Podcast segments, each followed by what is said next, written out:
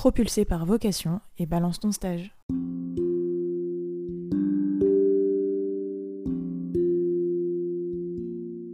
Salut à tous, c'est Carla, la cofondatrice de Vocation, et vous écoutez Sur Parole.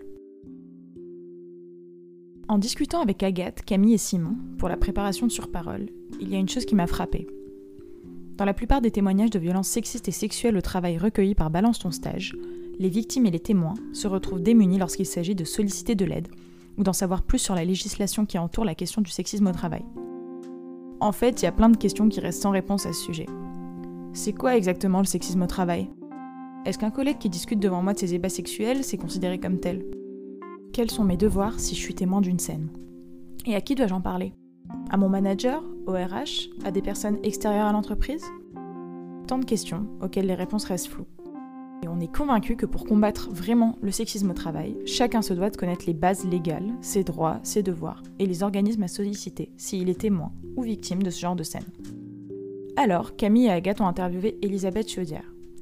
Après plusieurs années dans le secteur de l'hospitalité, Elisabeth a créé Equiwork Formation, une entreprise spécialisée dans la prévention des violences sexistes et sexuelles au travail par la sensibilisation et la formation. Dans cet épisode, elle nous éclaire, entre autres, sur les obligations de l'entreprise face aux violences sexistes et sexuelles, et sur la façon dont fonctionnent les enquêtes à ce sujet en entreprise. Elle nous explique aussi qui sont les contacts clés qu'une personne peut mobiliser si elle en est victime, et nous éclaire sur le rôle et les obligations des témoins de violences sexistes et sexuelles. Elle nous donne aussi les définitions des différents types de harcèlement sexuel qui existent, comme par exemple le harcèlement sexuel d'ambiance, dont je n'avais personnellement pas idée de l'existence avant d'écouter l'épisode. Honnêtement, on n'est pas du genre à aller inciter à tout prix à écouter nos podcasts, même si, si vous êtes arrivé jusqu'ici, c'est que le sujet vous intéresse. Chacun fait ce qu'il veut, mais je pense vraiment que ce podcast contient des informations que toute personne devrait connaître avant même de mettre un pied en entreprise pour la première fois. Bonne écoute. Moi, je suis Elisabeth Chaudière et euh, euh, j'ai d'abord commencé par euh, faire des études de sport, après des études de théâtre et après des études de sciences de l'éducation pour devenir institutrice. Et puis à la fin de ces études-là, j'ai bifurqué, j'ai pas mal réfléchi et j'avais le sentiment et sentiment que, que j'aurais plus d'opportunités si je rentrais en école de commerce. Et j'ai eu la chance d'avoir des parents qui pouvaient m'accompagner là-dedans et dans ces études-là. Et donc voilà, c'est comme ça que j'ai passé les concours pour devenir, pour rentrer en école de commerce. Et, et puis voilà. Et puis en sortant de mes écoles de commerce, enfin de l'école de commerce où, où j'étais, je suis d'abord devenue chef de projet informatique. Je suis un peu tombée de là par hasard et puis je suis restée. Et donc du coup, après, par la suite, tu as travaillé dans des grands groupes, si je me trompe pas. Euh, tout à fait. Donc, euh, effectivement, quand je suis sortie de, de, donc quand je suis rentrée dans mon cabinet de conseil, j'ai, je suis passée de, de, de grosses boîtes en grosses boîtes. Euh, j'ai travaillé dans l'industrie automobile, puis après j'ai travaillé euh, enfin dans d'autres grosses boîtes, euh, pour ne pas les citer. Et euh, j'ai beaucoup aimé travailler dans, dans, des grandes structures, notamment parce que j'ai un esprit assez, je pense, team, équipe, famille. Donc j'ai adoré le côté grande, grandes entreprises, grandes familles avec beaucoup de ramifications. Enfin, j'ai le souvenir d'avoir beaucoup aimé ça. Euh, donc ça, c'est quelque chose qui m'a beaucoup plu. Puis j'ai appris euh, globalement la culture d'entreprise, la culture des grandes entreprises. Alors bien que chaque grande entreprise ait sa propre culture, mais euh, globalement, le fait de comprendre comment ça fonctionne, quoi, hein, le fonctionnement des grandes boîtes, qui peut être un peu similaire, le réseautage, le, le, les liens entre différents services, différents départements, comment on s'organise en tant qu'équipe, je sais pas, tout un tas de choses basiques hein, de l'entreprise. Euh, donc ça, c'était c'est ce que j'ai appris et que j'ai trouvé assez chouette. Euh, et puis après, euh, j'ai aussi eu le sentiment d'y avoir vu beaucoup de personnes qui pouvaient se faire aussi un peu broyer par la machine. Euh, j'ai vu des personnes qu'on qu'on va qu'on va un peu abandonner sur le chemin sur le chemin quoi j'ai l'impression euh, et qui oui on peut je sais pas trop comment dire mais on peut euh, cette grosse machine, elle protège pas forcément euh, à, certains endroits. Euh, il peut y avoir des oubliés, quoi. Et, j'ai eu le sentiment, oui, qu'il y avait, il y avait des endroits où il y avait des gens qui étaient un peu écrasés par l'organisation de l'entreprise et qui n'étaient pas forcément aidés, enfin qui n'étaient pas forcément accompagnés pour pour faire face à ça. Et donc, ça, c'est vrai que c'est quelque chose qui m'a touchée. Moi, j'ai toujours été très très touchée par les injustices, par, les discriminations et par, tout ce qui pouvait être violence, même violence du quotidien, les, petites violences qu'on ne voit pas entre guillemets. Alors je dis petites entre guillemets, hein, celles qui sont très banalisées et qui sont devenues invisibles. je pense que ça, c'est des choses qui me touchaient beaucoup. Je pense que j'avais déjà à l'époque, sans mettre forcément de mots, j'avais très largement conscience que que ces petites violences de tous les jours, encore une fois, je mets des guillemets, avaient un, gros impact sur les gens. Et est-ce que dans ces, discriminations-là, tu as particulièrement euh, observé euh, le sexisme euh, en entreprise? Est-ce que c'est quelque chose qui t'a directement frappé? Alors, je pense que je n'ai pas mis des mots, j'ai pas mis des mots tout de suite sur le sexisme. ce qui m'a particulièrement frappé, c'est ce que j'ai ressenti, c'est l'injonction à être désirable, le côté, le package robe, talons, maquillage chez les femmes. Euh, particulièrement euh, jeune. Enfin, moi, j'ai ressenti ça en tout cas, et j'ai, ressenti un peu euh, comme une séduction un peu permanente d'hommes plus âgés, un peu facile, enfin où ils pouvaient se permettre d'être dans des relations de séduction avec des jeunes femmes qui entraient dans l'entreprise. Ça, j'ai ressenti ça, et, d'ailleurs j'ai ressenti ça, j'ai ressenti qu'il n'y avait pas trop, je savais pas trop quoi dire ou à, l'époque je, me disais bon bah c'est un peu comme ça. Et voire limite j'avais peut-être presque intégrer le sexisme mais j'étais presque ok quoi. Voire je me sentais un peu valorisée par euh, certaines euh, paroles euh, plutôt de l'ordre de la séduction de personnes qui étaient très largement haut placées enfin qui étaient beaucoup plus haut placées dans la hiérarchie que moi envers lesquelles j'aurais pas pu dire grand chose euh, donc ça, c'est ce que j'ai vu au tout début. Et après, euh, je dirais qu'au fur et à mesure, euh, j'ai affûté mon regard sur le sujet. Puis même, je me suis tout simplement formée en fait hein, sur le sujet du sexisme. Et tout d'un coup, j'ai vu tout un tas de choses que je voyais pas avant.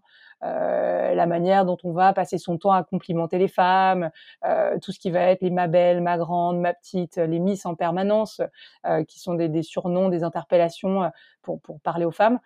ça, tout ce qui va être lié aux compétences, euh, les compétences euh, dites de femmes et d'hommes, la manière dont on va préjuger qu'une femme ne serait pas à même de s'occuper, enfin de diriger une équipe composée que d'hommes, alors que ça pose aucun problème à l'inverse. voilà, tous les propos sur la, la maternité aussi. J'avais moi-même vraiment beaucoup intégré le sexisme qui est lié à la maternité, à savoir qu'une femme qui serait mère serait pas capable d'avoir une carrière ou serait pas à même de ni n'aurait envie d'avoir une carrière, ce qui est, ce qui est évidemment euh, euh, faux dans plein de cas. Et, euh, et donc c'est vrai qu'au fur et à mesure du temps, j'ai vu ça. Je crois que je crois que dans, dans certaines expériences, et celles qui, enfin, c'est vrai que celles qui m'ont plus le marqué, enfin, j'ai eu quelques, quelques épisodes vraiment marquants de, de, de, sexisme, voire plutôt de harcèlement sexuel, où euh, euh, notamment une fois, une personne qui, euh, dans un ascenseur, alors qu'elle, elle était assez haut placée, euh, me dit, donc on faisait des petits déjeuners d'équipe euh, avec justement entre collaborateurs et personnes assez haut placées pour pouvoir un peu créer le lien et casser un peu la hiérarchie. Et, et donc, on était dans l'ascenseur tous les deux. Et, et, je dis à cette personne, ah, mais est-ce que le petit déjeuner, qui était un petit déjeuner de travail, hein, est-ce que le petit déjeuner de lundi est maintenu? Et cette personne me dit, euh, me dit, bah oui, pourquoi? Je dis, bah parce que j'ai pas reçu d'invitation. Du coup, je ne sais pas où ce sera. Et, lui me dit, il me regarde comme ça, il me dévisage de haut en bas, et il me dit, chez toi ou chez moi? Et, ça, ça, ça m'a glacé. ça, ça m'a glacé. Et puis, ça m'a glacé, ça m'a mis en colère parce que je me souviens qu'à l'époque, il y avait mon chef dans l'ascenseur, que lui n'a rien dit. Et, euh, et, quand je quand je suis sortie, moi qui suis plutôt quelqu'un d'assez, euh, euh, je suis assez confiante, j'ai pas trop peur de parler, de m'exprimer, j'ai rien su dire quoi sur le coup. Alors j'ai parlé plus tard parce que je m'entendais très bien avec cette personne en l'occurrence, donc j'ai parlé plus tard, mais je me suis sentie démunie et je me suis dit, mais si moi, Elisabeth Chaudière, je suis démunie, qu'est-ce qui va se passer pour pour les personnes qui euh, ont un peu moins confiance en elles euh, euh, et sont moins capables de, réagir à ce genre de propos. Enfin, ouais, je me suis dit ça. Et du coup, après toutes ces expériences, toi, tu as décidé de lancer ta propre structure. Comment ça s'est passé au juste et, quelles ont été vraiment les raisons qui t'ont guidé dans, dans, ce choix? Euh, en fait, moi, mon déclic sur le, le sujet de, du sexisme, ça a été le jour où j'ai j'ai réfléchi à faire des enfants, à avoir des enfants, et je me suis dit, euh, je sais pas pourquoi, je me suis dit, tiens, c'est quoi l'avantage de ne pas en faire, de ne pas faire d'enfants? Et puis, je me suis dit, ah bah si je fais pas d'enfants, je vais repartir à l'étranger, je vais avoir une carrière de fou, je vais devenir directrice d'hôtel, ça va, ça va être génial. Donc je me dis ça, et puis tout d'un coup, je, je, je m'arrête dans ma réflexion, et puis je me dis, mais n'importe quoi, Elisabeth. Euh, comment ça, tu peux pas et faire carrière et faire des enfants? C'était euh, une évidence dans ma tête que je pouvais pas faire carrière en faisant des enfants euh, ou l'inverse quoi. Et, et, puis au même moment, quelqu'un m'a donné le bouquin de, Virginie Despentes, King Kong Theory. Et, et, ça, je me souviens que ça a été une vraie révélation. Je, tournais les pages les unes après les autres et je me disais, waouh, mais elle a tellement raison. Et, et après ça, j'ai vraiment bouquiné, je me suis formée, j'ai assisté à des conférences, euh, enfin, vraiment, j'ai travaillé le sujet et je, suis devenue euh, experte euh, du sujet comme ça. Et puis, un, un, jour, j'ai participé à un hackathon qui était organisé par le ministère des droits des femmes à l'époque. On a travaillé sur comment lutter contre les, les, violences sexistes et sexuelles au travail. Et on a proposé un outil, un outil digital, parce qu'à l'époque, on se disait, bah oui, euh, effectivement, de temps en temps, il y a quelques actions de sensibilisation, mais globalement, c'est des actions qui concernent le COMEX, euh, euh les cadres dirigeants. Euh, et puis, on, on, est, on se dit, bah, ça va ruisseler sur les, sur les collaborateurs, les collaboratrices. Euh, et nous, on se disait, bah non, si on veut que les choses changent, il faut que tout le monde puisse s'emparer du sujet. Donc, il faut trouver des outils qui potentiellement soient déployables facilement, coûtent pas trop cher. Et, voilà. Et on, on, a remporté le hackathon. Et, euh, et puis après, il y a eu tout un cheminement. Je, je suis rentrée, euh, à l'époque, je travaillais dans, dans l'hôtellerie, je suis rentrée euh, dans mon entreprise. Et puis, euh, et puis j'en ai, discuté avec d'abord la DRH, avec plusieurs personnes qui avaient du, du, du, pouvoir à l'époque dans mon, dans mon entreprise et qui étaient très intéressés par le sujet et qui d'ailleurs me disaient bah, très bien pourquoi pas pour, pourquoi pas le faire chez nous quoi. Voilà. Et donc du coup euh, en voyant euh, qu'il y avait un intérêt euh, dans mon entreprise sur le sujet, je me suis dit d'accord. Donc en fait, c'est un vrai sujet. Enfin, c'est un vrai sujet qui intéresse. J'avais pas de doute sur le fait que c'était un vrai sujet, mais j'avais un peu de doute sur le fait que potentiellement ça intéresserait. Et, euh, et puis voilà, c'est un peu comme ça que ça s'est passé. Et il s'avère que euh, du coup, c'était en 2017 ce hackathon, et euh, c'est en octobre de la même année, 2017, que j'ai décidé de, quitter mon employeur euh, et de, créer ma propre structure, donc euh, Equiwork euh, Formation. Et, en fait, en octobre 2017, c'était MeToo, c'était la vague MeToo. Et, donc c'est drôle parce que euh, je me souviens euh, à l'époque être très très stressée par par le fait que bah, que potentiellement on était en retard quoi. Bon, il s'avère que quand bien même effectivement MeToo a, clairement euh, fait avancer le sujet, les choses, euh, enfin le, les changements de, culture euh, vont quand même assez lentement et donc du coup on, on, a largement été dans les temps entre guillemets. On a eu le temps de se préparer. Et donc concrètement, Equiwork, ça a vocation à accompagner un changement structurel dans les entreprises. Et, et est-ce que tu peux nous en dire plus sur dans les entreprises, justement, quelles sont les obligations euh, légales euh, ou autres à respecter aujourd'hui en matière de euh, lutte contre le sexisme en entreprise? Ouais, tout à fait. Alors effectivement, Equiwork, euh, Equiwork, euh, ça a pour but de sensibiliser le plus largement possible au comportement sexiste au travail.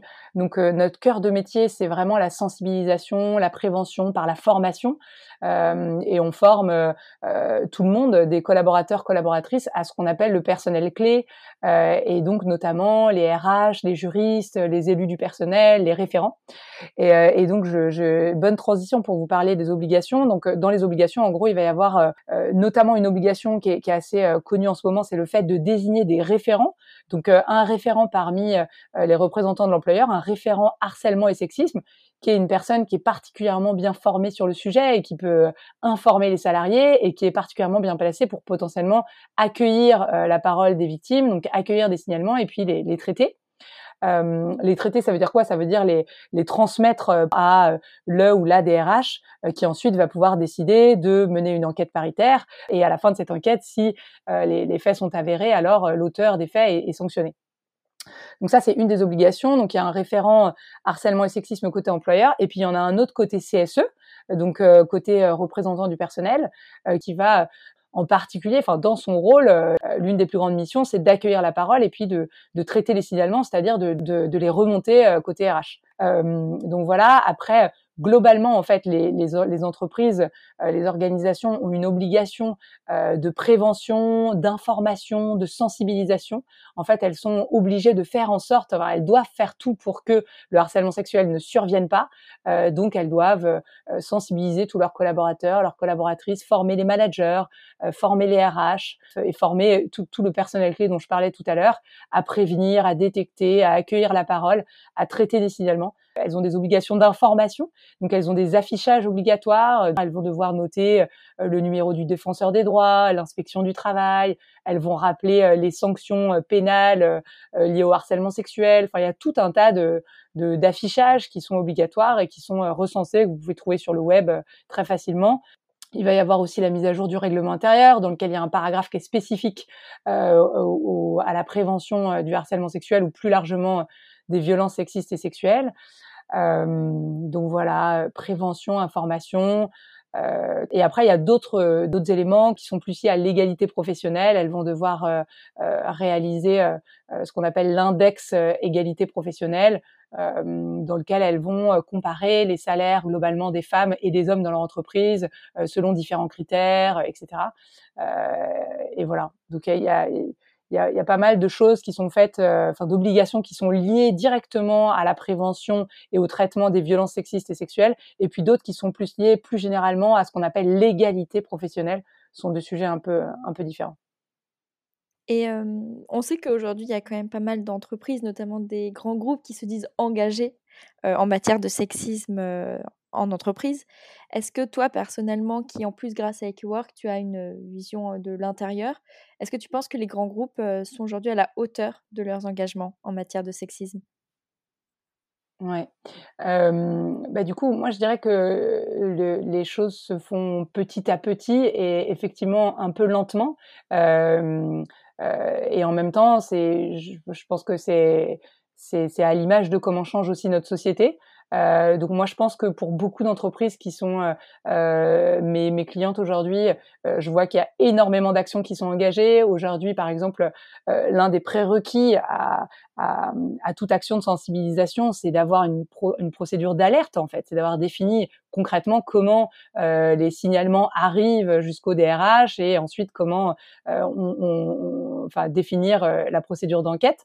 et ça, aujourd'hui, beaucoup d'entreprises le font ou se mettent en règle, enfin, le, le, les créent.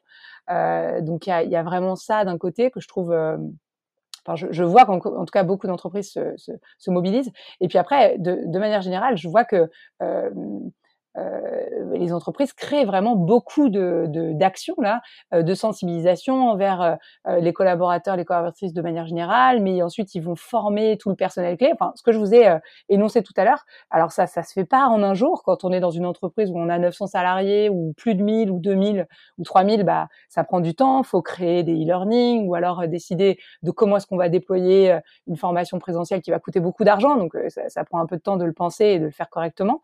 mais globalement, moi, je trouve qu'il y a une, une, vraie prise de conscience et une vraie envie de, de changer les choses parmi euh, euh, les personnes que moi je côtoie, qui me, qui me contactent.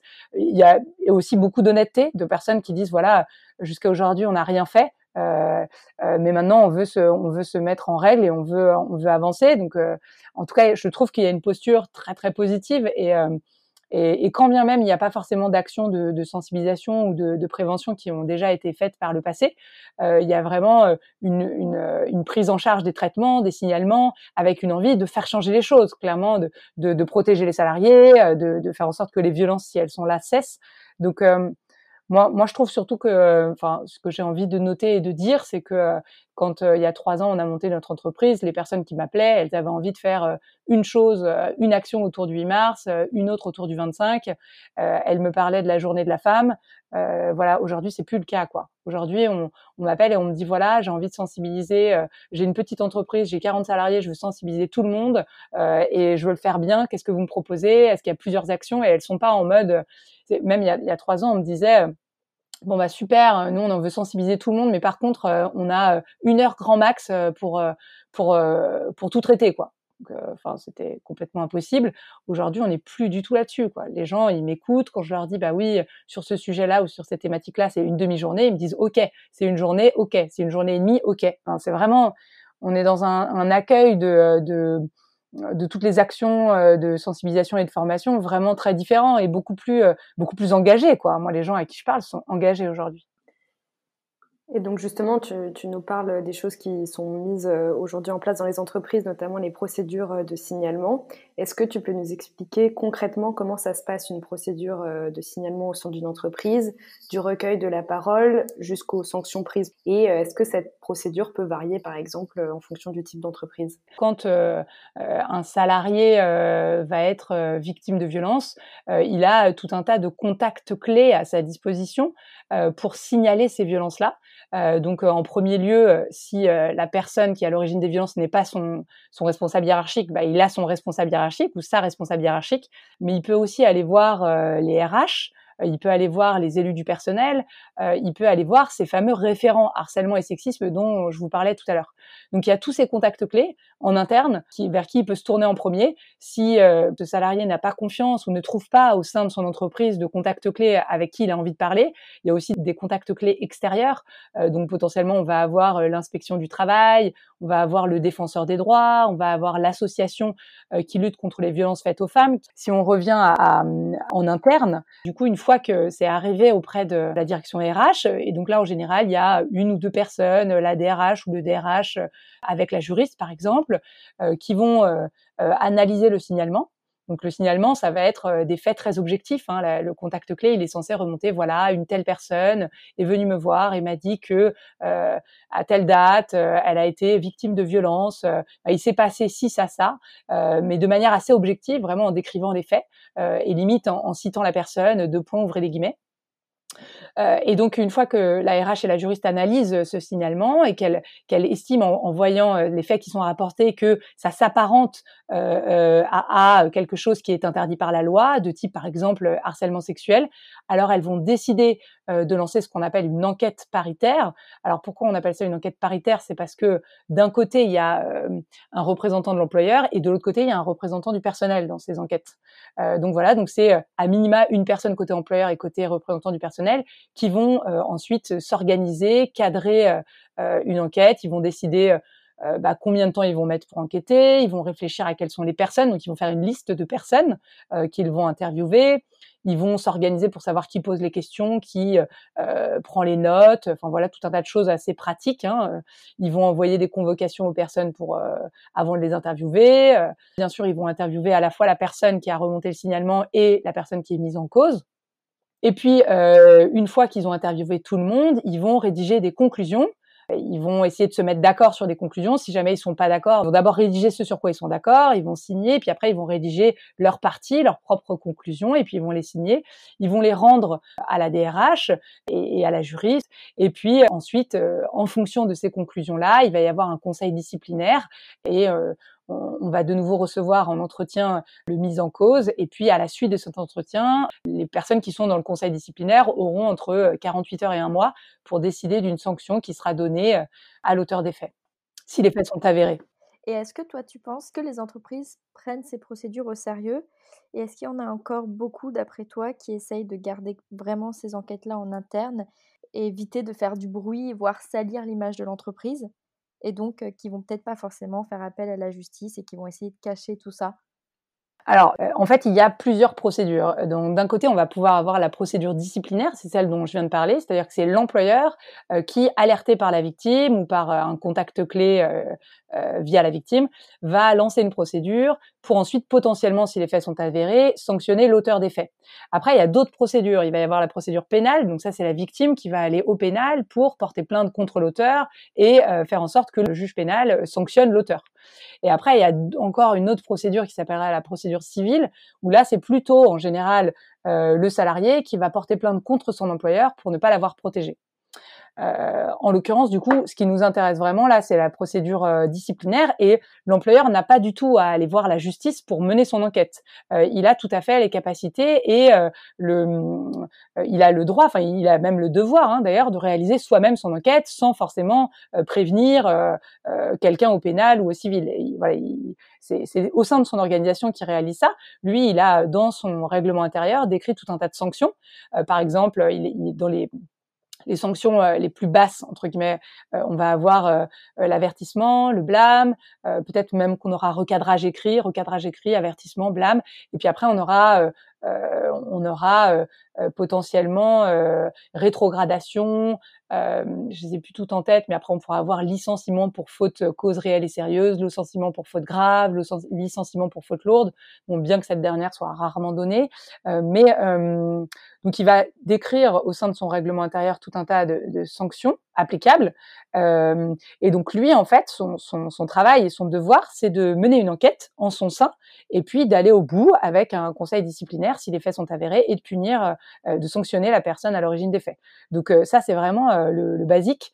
Euh, et euh, du coup, je dirais qu'aujourd'hui, moi, je, vois plutôt quand j'entends quand j'entends mes, mes, mes clients et clientes parler, parfois une méconnaissance euh, euh, des obligations ou euh, de comment est censée se passer une enquête paritaire, sachant que c'est pas non plus très très, enfin il n'y a pas énormément de choses qui sont cadrées dans l'enquête, donc donc parfois ils, ils savent pas, ils sont pas forcément complètement au courant que dans une enquête paritaire, et eh ben il y a une personne qui représente l'employeur, une autre qui représente le personnel, donc parfois sont des choses qui sont qui sont qui sont pas forcément bien comprises, mais globalement il y a il y a une prise en compte des signalements et une envie, c'est sûr, que, que, que, les faits cessent.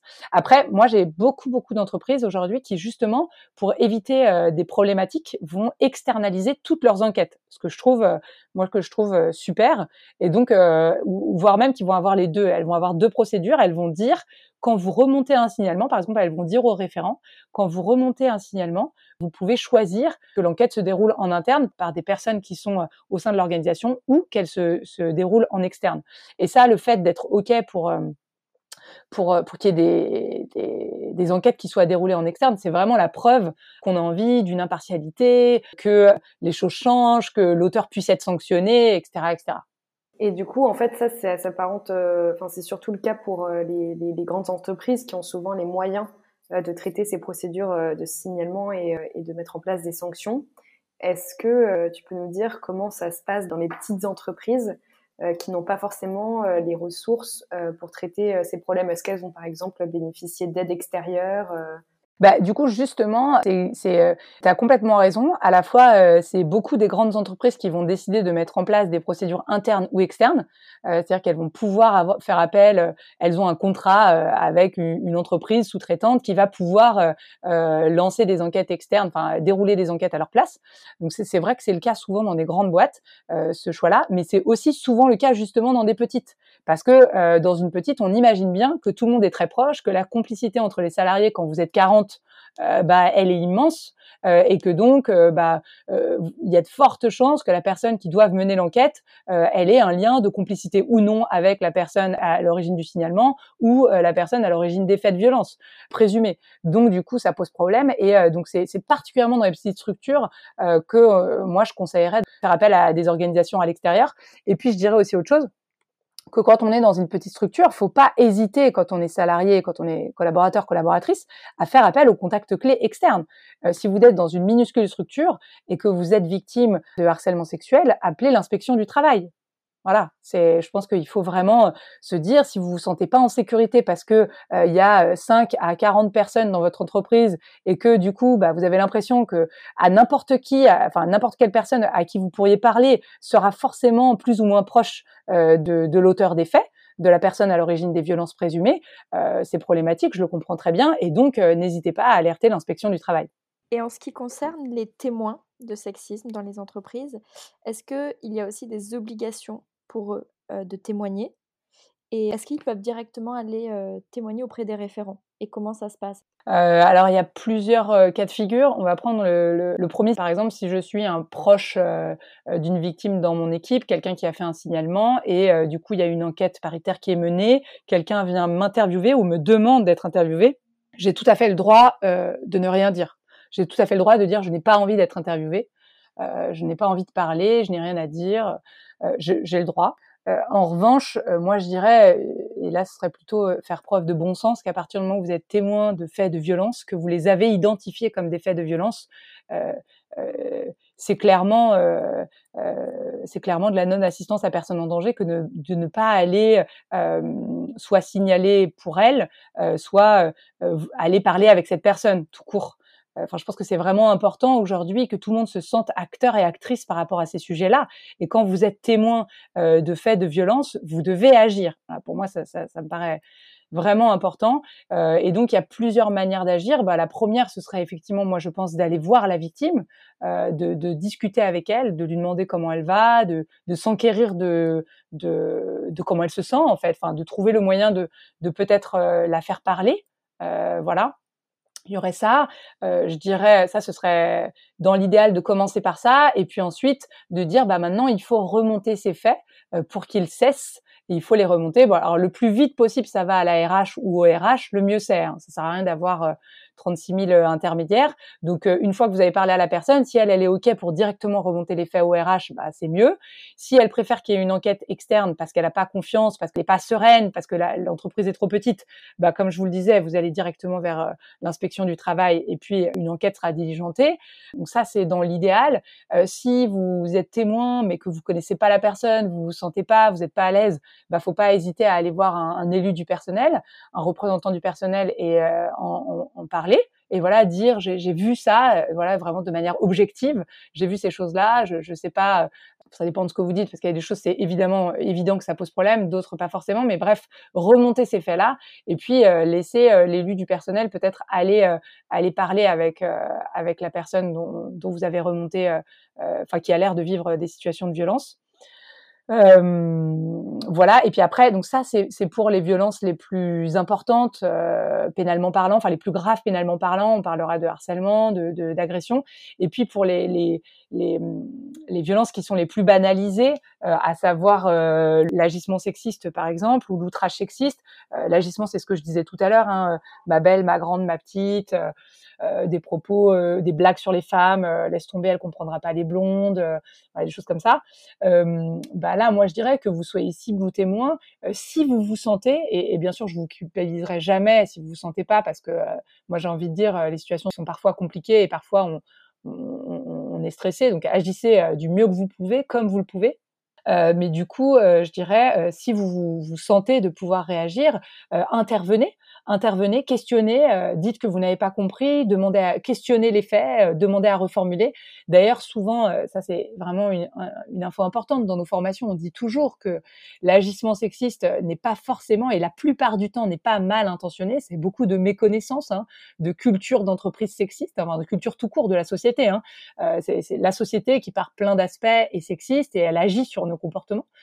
Donc euh, questionner, demander à reformuler, c'est une des manières de faire. Après, je dirais, vous pouvez aussi, euh, euh, et ça c'est très important, vous pouvez exprimer votre ressenti. Vous pouvez dire je suis mal à l'aise, je suis gêné. vous pouvez dire que que la personne vous fait peur, si c'est le cas.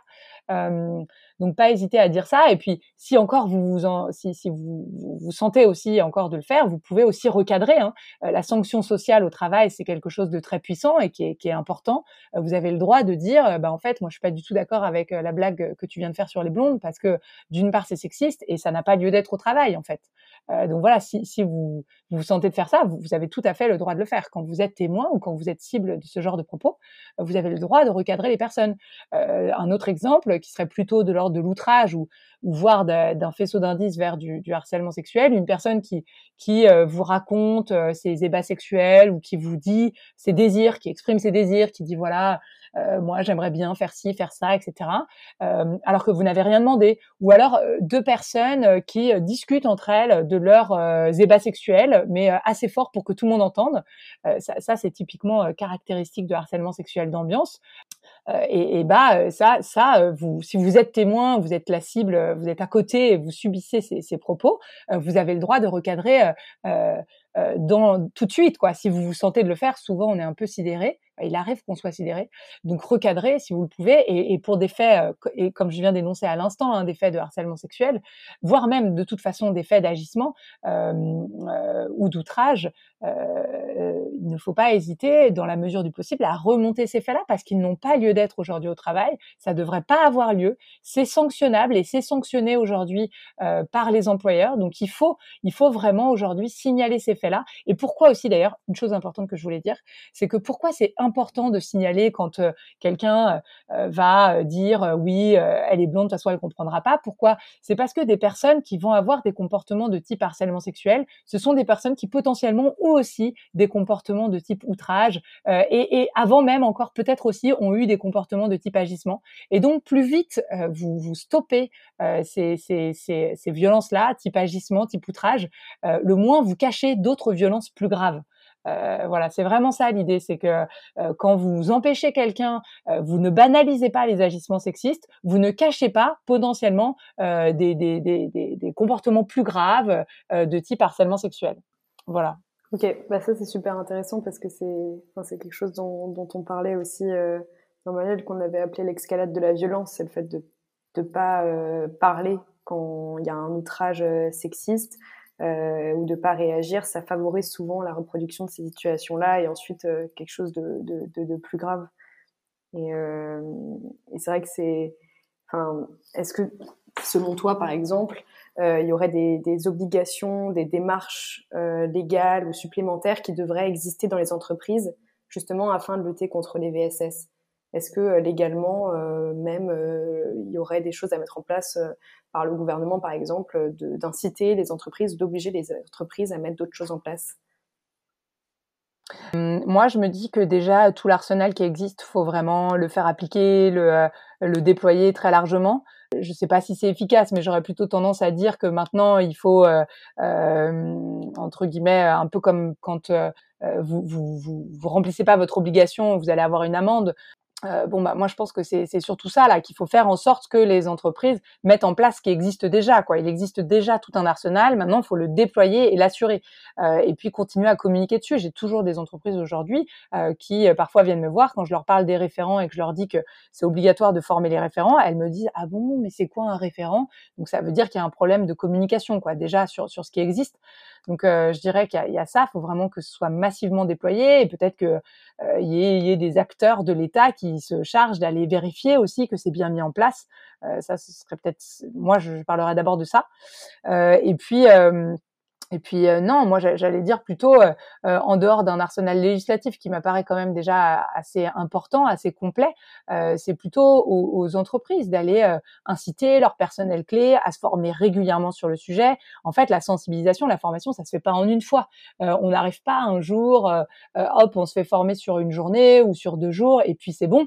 il faut vraiment que les, les, référents prennent en compte qu'en fait la sensibilisation c'est par petites touches, c'est à plein de moments, c'est pour la formation, et que donc, euh, et que donc il s'agit d'y revenir régulièrement, de traiter, par exemple, nous dans nos formations, on fait un peu le basique aujourd'hui en une journée, en deux fois euh, une demi-journée, et on va leur apprendre, on va leur donner un peu un vernis sur euh, d'abord apprendre à distinguer chacune des violences sexistes et sexuelles, et puis après on va leur dire, ok, c'est quoi le basique pour prévenir, pour détecter, pour accueillir la parole, pour traiter. Bah ça, ça suffit pas. Clairement, ça va pas leur permettre de d'être totalement outillés quoi par rapport à leur mission. Donc après, il faut se former sur euh, comment on fait, euh, euh, comment clairement on accueille la parole des victimes, comment on, se met dans une posture d'écoute active, comment on accueille la parole des victimes sur des sujets spécifiques, sur le sujet spécifique des violences sexistes et sexuelles. faut qu'ils sachent beaucoup plus d'informations que ce qu'on leur donne sur l'enquête, comment ça marche une enquête, si je dois si je suis l'élu du personnel qui va réaliser une enquête, bah, comment je fais pour interviewer les gens, comment je fais pour avoir une posture de neutralité, tout un tas de choses comme ça. Après, euh, se, former sur euh, peut-être euh, des sujets un peu plus spécifiques. Qu'est-ce que ça veut dire l'emprise? Comment ça s'exerce? En fait, il y a plein de sujets. Et notamment, il y avait une question aussi sur est-ce que les stagiaires sont des personnes plus vulnérables que d'autres? Donc, avoir aussi bien en tête quelles sont les personnes les plus à risque, notamment. Enfin, il y a vraiment en fait tout un tas de choses que euh, tout un tas de, de, de, de, notions dont les référents doivent s'emparer. Et donc c'est vraiment sur euh, sur le temps long. Et donc faut vraiment qu'ils voilà qui qui se construisent des plans d'action sur le long terme et que les entreprises elles intègrent que euh, les plans d'action de sensibilisation c'est par petites touches, c'est tout le temps sous différents formats, c'est des mails, c'est des campagnes d'affichage, c'est un discours inspirant de la PDG ou du PDG. Enfin voilà, c'est il y a plein de choses qui coûtent pas cher d'ailleurs. Hein, un discours inspirant du PDG de deux minutes lors de, je sais pas, la galette des rois, euh, discours de fin d'année, pour dire c'est tolérance zéro par rapport aux violences sexistes sexuelles, ça coûte rien et c'est très fort. Et donc justement, tu as, évoqué les stagiaires et leur exposition euh, au sexisme. D'après toi, qu'est-ce qui est justement particulier dans leur statut euh, qui peut expliquer le fait que, ben, effectivement, ils peuvent parfois être des cibles un petit peu plus, plus vulnérables? Ouais. Euh, bah, du coup, euh, par rapport aux, aux, stagiaires, en fait, il y a plusieurs populations qui sont particulièrement à risque et effectivement les stagiaires en font partie. Nous on dira que si on prend euh, tous les collaborateurs, toutes les collaboratrices d'une entreprise, ce sont d'abord les collaboratrices qui vont être euh, qui vont être euh, euh, majoritairement à risque, enfin la population la plus à risque. Et parmi euh, cette population de femmes, il y a des femmes qui sont encore plus à risque que d'autres entre guillemets. Et, et en fait les femmes qui sont plus à risque que d'autres, c'est celles qui sont à l'intersection de plusieurs critères de discrimination. Donc ça va être à la fois euh, les femmes noires par exemple, ça va être les femmes en situation de handicap, les femmes lesbiennes, les femmes euh, euh, euh qui sont malades, euh, les femmes âgées, les femmes jeunes, et puis évidemment, bon là je vous ai cité que quelques-uns des critères de discrimination, mais il y, en a plus de 20 dans le code du travail, donc toutes ces femmes qui sont à l'intersection de plusieurs critères de discrimination et et puis, il va évidemment y avoir toutes euh, ces femmes qui sont euh, dans un statut dit précaire. Euh, effectivement, les hommes qui sont aussi dans un statut dit précaire sont, plus à risque. Et, donc, on va avoir dans les, personnes précaires, on va avoir celles qui sont qui ont des bas salaires, dont on sait qu'elles sont potentiellement dans une certaine vulnérabilité économique. On va avoir les personnes qui sont stagiaires ou qui sont apprentis ou qui sont en CDD, qui ont un statut de un statut de salarié euh, précaire, entre guillemets, dit précaire. Euh, et, pourquoi elles sont plus vulnérables bah, De fait, même en fait, de cette caractéristique-là, du fait que potentiellement elles peuvent ne pas être renouvelées si elles parlent, euh, si elles, si elles, elles communiquent sur les violences dont elles sont victimes. En plus, elles sont plus jeunes, donc euh, euh, en âge souvent, et donc du coup, bah, elles connaissent moins la culture de l'entreprise. Et puis quand elles arrivent, on leur dit non, non, mais tais-toi, apprends, et puis on verra après. C'est un peu ça l'idée. On dit pas comme ça, mais c'est un peu sous-entendu. Donc du coup, bah, au début, elles se sentent pas légitimes. Elles se disent bah, peut-être que c'est comme ça que ça marche. Euh. Et puis, comme on les forme pas et qu'on les sensibilise et qu'on les sensibilise pas, elles ne savent pas que ce sont des violences interdites. Donc du coup, on, profite un peu de leur naïveté. On se dit bah tiens, elle va pas savoir. Voire même, on profite de euh, on, va faire passer ça sous forme euh, de séduction, on va essayer de flatter euh, les, jeunes en leur disant qu'elles ont de la chance, qu'on s'intéresse à elles alors qu'on est très haut placé. Enfin, il peut y avoir des choses comme ça. Euh, donc il y, a, toutes ces raisons-là qui font que ce sont des proies faciles, voilà, euh, des, des, des, personnes qui sont moins à même de répondre, qui sont moins formées, qui, qui pour l'instant, enfin voilà, il y a toutes les raisons que je viens de, de, de, de, citer avant qui font que ce sont ce sont, euh, ce sont des proies faciles. Et donc, euh, du coup, votre action a complètement du sens. Je pense que c'est très important d'aller euh, vers ce public-là, de leur indiquer que ces violences-là sont interdites par la loi et, de leur permettre de chausser leurs lunettes et de se rendre compte et de pouvoir signaler. Parce que la première chose, c'est vraiment d'avoir chaussé ses lunettes. Tant qu'on on ne sait pas que, que quand deux personnes autour, à côté de moi se permettent de parler de leurs ébats sexuels, que ça me met très mal à l'aise, on peut, et qu'on ne sait pas que c'est interdit par la loi, que c'est caractéristique de harcèlement sexuel dans on ben, on risque pas de signaler. Donc c'est vrai qu'il y a, y a un très gros travail de sensibilisation à faire. Bah, merci beaucoup euh, pour, toutes tes, pour toutes tes réponses. C'était hyper, hyper intéressant.